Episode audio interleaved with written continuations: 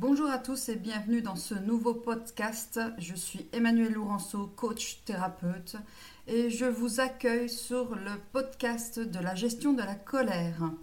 Alors aujourd'hui, je vais vous parler un peu de la colère. Euh, je vais commencer par une phrase Aucun homme ne peut penser clairement quand ses poings se serrent de Georges Jean Nathan. Donc la colère, c'est quoi? La colère, c'est une réaction de protection finalement. C'est une protection pour nous-mêmes face à un obstacle, à un sentiment d'injustice qui touche euh, en premier nos valeurs. La colère permet de surmonter bien des obstacles et des difficultés.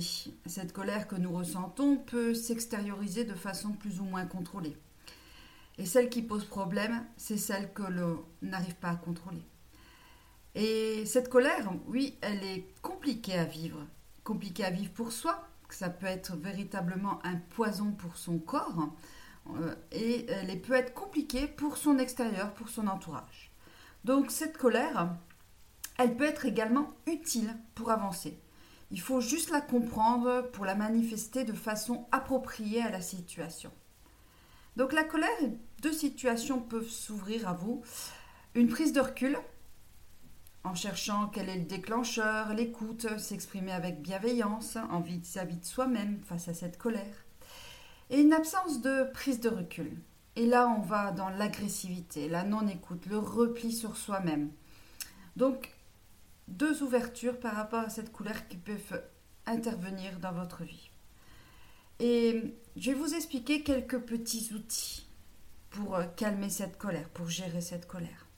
Parce que l'objectif là, c'est de prendre conscience du déclencheur, d'exprimer de façon bienveillante pour soi, mais aussi pour les autres, cette colère qui va permettre d'évoluer dans certaines situations. Alors un outil qu'on utilise souvent, il faut respecter bien les étapes.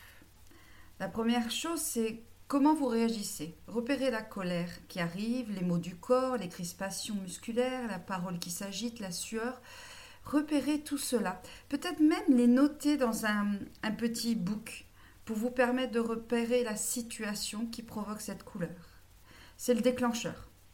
L'identifier, identifier peut-être votre besoin, votre valeur touchée. Qu'est-ce qui est important pour vous à ce moment? Qu'est-ce qui a été touché et qui est important pour vous? Ensuite, c'est prendre du recul. Prendre du recul pour amener le calme. Canaliser son énergie, Utilisez une stratégie qui vous convient à vous. Peut-être marcher, compter, respirer. La cohérence cardiaque aussi peut être une solution. Ensuite, il est important de s'exprimer. À faire après avoir baissé la tension interne, bien sûr. Exprimer cette colère. Si c'est à voir avec une personne, à voir avec une action, exprimer à la personne, mais en étant bienveillant vis-à-vis de cette personne, car finalement, cette colère, c'est, elle vous a touché vous, elle vous a touché une valeur, donc bienveillance pour soi aussi. Et faire évoluer la situation, la situation qui se reproduit. Trouver à chaque fois pourquoi cette situation se reproduit, trouver la source et soigner cette source, calmer cette source. Donc finalement, les, outils, les conseils qu'on peut donner face à cette colère, c'est la colère se nourrit d'elle-même. Donc c'est prendre le recul de ne pas lui donner de l'énergie en fait. C'est aussi rester dans le factuel et dans le réaliste. Et pour euh, rester dans le factuel, je vous invite à vous amener dans une zone de dite neutre. Par exemple, par la cohérence cardiaque. Et faire une euh, séance de cohérence cardiaque va vous permettre de vous ramener au neutre. Il faut également relativiser la situation, prendre du recul et regarder la situation de loin va vous permettre de relativiser la situation. Utilisez donc la respiration. Exprimez son ressenti avec un discours bienveillant. La CNV, le FOS, tous ces petits outils de coaching peuvent vous aider. Prenez la pyramide des besoins et savoir quel besoin qui a été touché. Et écoutez ce besoin qui vous parle. Écoutez aussi l'autre sans l'interrompre face à cette colère qui vous a remué dans votre intérieur. Reformulez les idées de chacun pour mieux les comprendre aussi.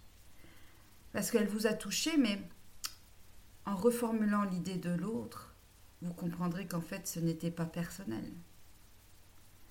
Se mettre dans les baskets de son interlocuteur pour la compréhension de ses idées, de ses paroles, de ses actions. Faire ensuite une liste des situations qui provoquent la colère, c'est chercher la source de cette colère, ramener vous à la source pour pouvoir la soigner, cette colère, et qu'elle ne revienne pas en systématique. Laissez passer un temps de réflexion, c'est important, ça ramène aussi euh, au neutre. Ne pas être dans le jugement. Demandez à une personne extérieure un conseil aussi sur cette situation que vous vivez mal et qui ressort en colère. Ça peut être aussi tourner la page, se pardonner. Et aussi stopper l'échange pour vous calmer et revoir la situation d'un regard différent. Donc tout ça pour, euh, pour gérer cette colère. Vous pouvez utiliser aussi quatre stratégies. Alors, des stratégies qui peuvent être utilisées sur le moment, qui va être une distraction, c'est s'enlever cette colère. Euh, c'est par exemple compter jusqu'à 14 avant de répondre à quelqu'un quand vous êtes en colère. Faire deux pas en arrière, c'est faire une action. C'est également communiquer en adoptant peut-être le point de l'autre, le point de vue de l'autre. Reformuler, exprimer clairement ce qui vous énerve. Soyez dans l'empathie. Soyez dans l'empathie surtout. Évacuez. Évacuez en respirant, en faisant une activité, une activité sportive. Frappez un oreiller, videz vos émotions sur le papier. Prenez un cahier, écrivez.